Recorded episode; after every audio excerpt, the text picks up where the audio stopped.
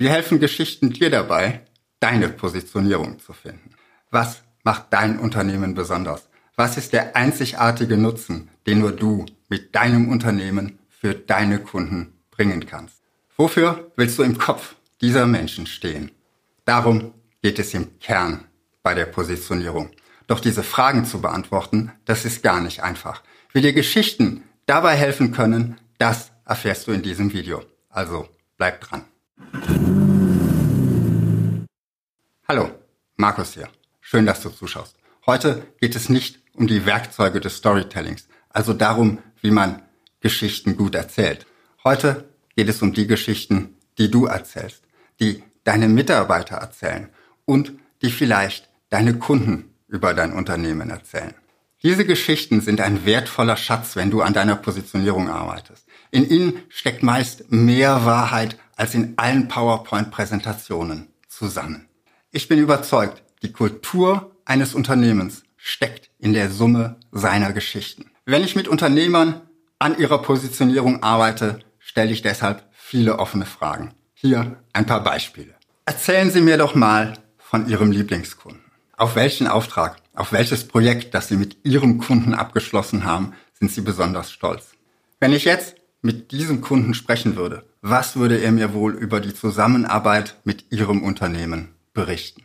Mein Ziel dabei ist, die Menschen zum Erzählen zu bringen.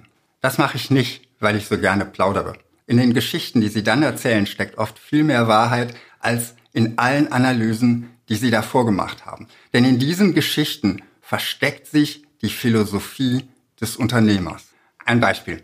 Ein Unternehmer erzählt mir eine Geschichte, wie ein Mitarbeiter um die halbe Welt geflogen ist, um ein kleines Ersatzteil in eine Maschine beim Kunden einzubauen. Und weil das Ganze so drei Tage schneller ging, als wenn er das Ersatzteil einfach nur geschickt hätte und dem Unternehmen damit drei Tage Ausfallzeit erspart geblieben sind.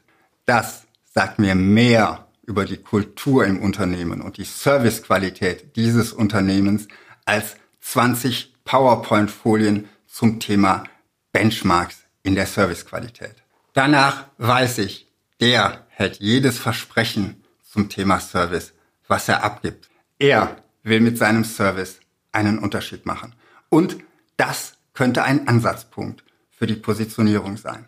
Wenn er mir aber jetzt erzählt, dass er gut ist im Service, aber dass seine Kunden immer mehr Service wollen und wie teuer dieses ganze Service-Thema doch ist, dann weiß ich, das ist nicht Kern seiner Unternehmensphilosophie. Und das mache ich auch vielleicht besser nicht zum Kern seiner Positionierung. Oft gehe ich in Positionierungsworkshops mit meinen Kunden auch auf die metaphorische Ebene. Dann stelle ich so Fragen wie, wenn Ihr Unternehmen eine Maschine wäre, wie würden Sie mir diese Maschine beschreiben? Das fällt den meisten Kunden nicht leicht. Und das führt auch nicht immer zum Ziel. Aber wenn es dann zum Ziel führt, komme ich über solche Fragen an Dinge ran, an die ich mit rein faktenorientierten Fragen niemals drankommen würde. Nicht selten zeigen sich genau in solchen Antworten die entscheidenden Punkte, in denen sich ein Unternehmen vom Wettbewerb unterscheidet. Außerdem geben mir solche Antworten wichtige Hinweise darauf, in welcher Tonalität wir die Stärken des Unternehmens später kommunizieren sollten.